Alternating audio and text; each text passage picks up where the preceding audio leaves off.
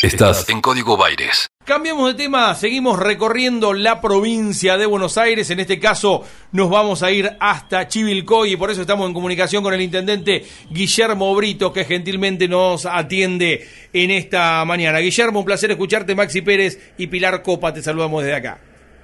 ¿Qué tal, Maxi Pilar? Buen día, un gusto hablar con ustedes, un saludo para el equipo de trabajo y para la audiencia. Bien, ¿cómo, cómo es un carnaval en esta pandemia, no? Este, en, en, en Chivilcoy, ¿hay alguna actividad? Eh, ¿No hay actividad? Digo, un, carnaval raro, ¿no? El que estamos transitando. No, mira, nosotros tenemos un carnaval extraordinario, ahora que lo hacemos desde el primer fin de semana de enero, eh, en todas las localidades, y bueno, y por supuesto en Chivicoy también, en todas las plazas, y el fin de semana este, el, feriado se hacía cuatro días en la plaza principal, que es una plaza de cuatro manzanas, es una plaza muy grande, pero bueno, por supuesto que este año no no hay no hubo ni hay ninguna actividad, no es imposible hacerlo en este contexto de pandemia. por supuesto, y esto tiene que ver con eh, que te ha tocado lidiar, digo, a vos y a todos los vecinos, ¿no? de Chivilcoy con algunos altibajos eh, que, más de una vez en el tránsito de este año eh, encendieron luces de alarma, ¿no? ¿Cómo está hoy la situación respecto del COVID? Mira, hoy está muy tranquila. Hace un rato pasamos el informe diario. Acá hicimos una conferencia de prensa diaria durante prácticamente 11 meses. La semana pasada decidimos hacerla solamente los viernes con el secretario de Salud y pasar un informe diario el resto de los días, teniendo en cuenta que habían bajado sustancialmente los casos. Hoy informamos cinco casos eh, y 16 recuperados anoche, o sea que vamos bajando la cantidad de activos eh, que hoy está en 72. Si esto sigue así, eh, bueno, en pocos días vamos a estar muy tranquilos. No tenemos prácticamente internados, hay siete personas internadas solamente. hemos tenido momentos con 40 internados y 300 casos activos, para que tengas una idea. Eh, hoy estamos en una meseta tranquila, pero bueno, no, no hay que creerse que esto ya pasó, ¿no?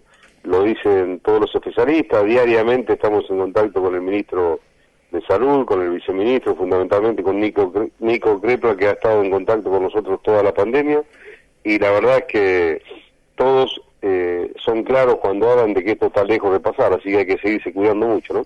por supuesto. ¿Han llegado vacunas ya al distrito? ¿Se las aplicaron al personal de salud? ¿Qué pasó con eso? Sí, estamos vacunando. Eh, hemos vacunado 1.300 eh, ya hasta ahora en total.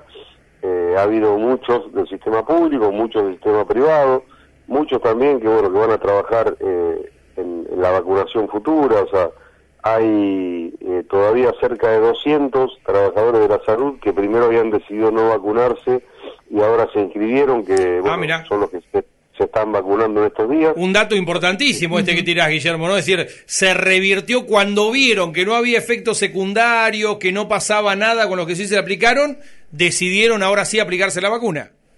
Sí, sí, sí, eso es muy importante, que todo el personal de salud, todo el personal esencial esté inmunizado, porque, bueno, al no haber contagios en el sistema de salud, seguramente va a ser un, un gran alivio, por más que haya un rebrote, ojalá que no, ojalá que se pueda contener de alguna forma, pero bueno, todo indicaría que puede haber algún rebrote cuando empiece la temperatura más complicada.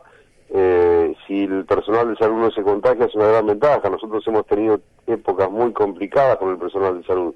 Incluso, creo que lo hablamos con ustedes en ese momento, tuvimos que cerrar un hospital primario que está en la localidad de Moquegua, que hubo que cerrarlo completo, ¿no? Eh, aislar a, todos los trabajadores y cerrarlo. Así que eh, que esté inmunizado el personal de salud es una de las principales eh, tareas a, cortito plazo. ¿no?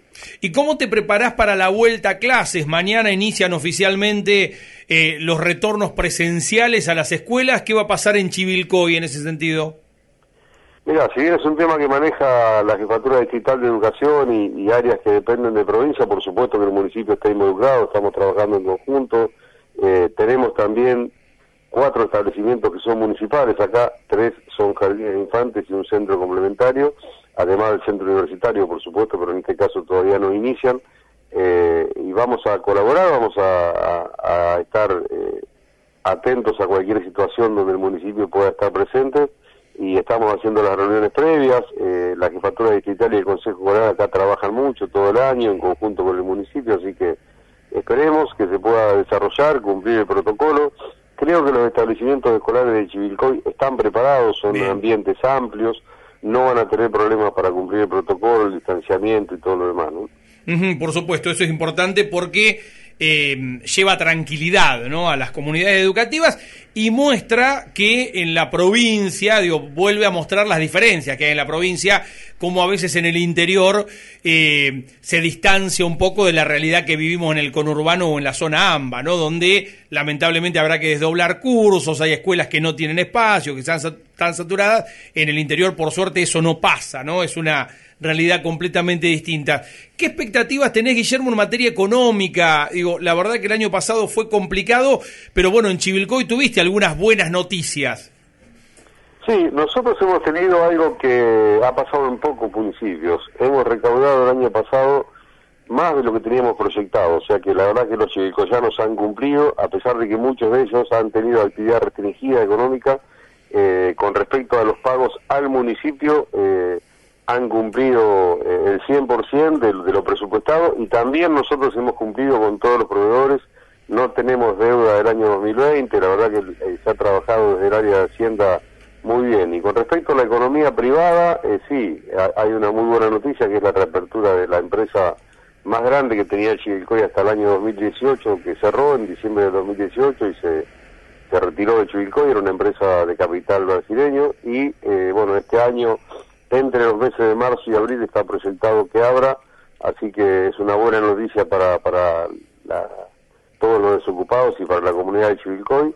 Y también realmente, Maxi, la actividad en Chivilcoy, eh, salvo, bueno, salones de fiesta, todo lo que claramente no puede estar funcionando, hace muchos meses que volvió la actividad completa, o sea, hoy toda la actividad gastronómica, la actividad hotelera, eh, está funcionando, te diría, desde junio, julio, así que ya está en una actividad eh, normal, si bien por supuesto en este momento con la restricción horaria que impuso la provincia, pero eh, están trabajando y están recaudando, ¿no?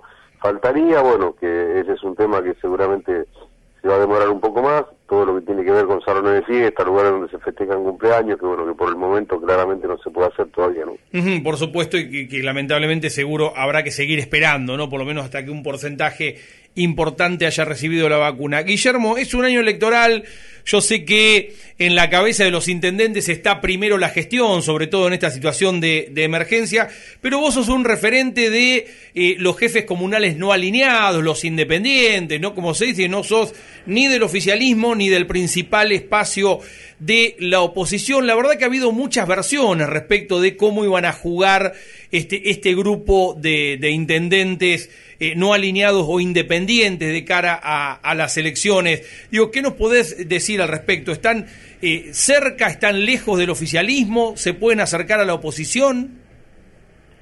Mira, en la pandemia hemos trabajado codo a codo con el gobernador, con el presidente, con todos los ministros. Eh, claramente era el momento para dejar de lado cualquier cuestión partidaria o electoral y trabajar eh, pensando en la gente, ¿no? Eso, en la gestión, como bien dijiste vos. No creo que sea uniforme el tema de los eh, intendentes independientes o vecinalistas, porque también hay tres que tienen sello vecinalista dentro de nuestro espacio. hay, hay dos que vienen del partido FE, que, que salieron de Juntos por el Cambio, bueno está el intendente de que era de Juntos por el Cambio y ahora eh, se, alejó. En mi caso, que gané por consenso federal, y tres que son vecinalistas, que son intendentes que vienen con sello como letra corta, digamos. Yo creo que eh, es muy difícil que, ninguno de nosotros eh, se acerque a la oposición. ¿no? No, no veo que ninguno esté en condiciones de jugar junto por el cambio y algunos de los integrantes es posible que puedan incorporarse a, a las filas del oficialismo. En, mi caso particular es muy difícil eso por la cuestión local. Acá yo tengo un... Tenés muchas diferencias, ¿no? Localmente con, con, frente, con el frente de todos. Mm. Muchas diferencias locales, pero bueno, eh, de todas maneras, por supuesto que presentaremos una una alternativa electoral cuando llegue el momento. Ojalá que se concrete esto que se está hablando mucho de que las paso se suspendan al menos por este año, porque creo que mayo, junio, julio no van a ser meses para hacer campaña, van a ser meses para estar atendiendo la pandemia todavía. No, más en un distrito como el tuyo que has logrado bajar o han logrado bajar eh, en el trabajo mancomunado con los vecinos los casos de manera sensible, la verdad que eh, eh, generar una campaña y una elección en agosto donde por el frío uno se quede en ambiente cerrado, digo, la verdad que es poner en riesgo todo lo que se consiguió hasta ahora, ¿no? Sí, por eso. Yo creo que también esto ocurría en el conurbano, ocurría en muchos lugares que sería muy complicado estar hablando, porque imagínate que si la elección es en agosto, la lista se cierra alrededor del 20 de junio, ¿no? O sea, ya desde junio hay que empezar a hablar de política, en julio hacer una campaña, es muy complicado.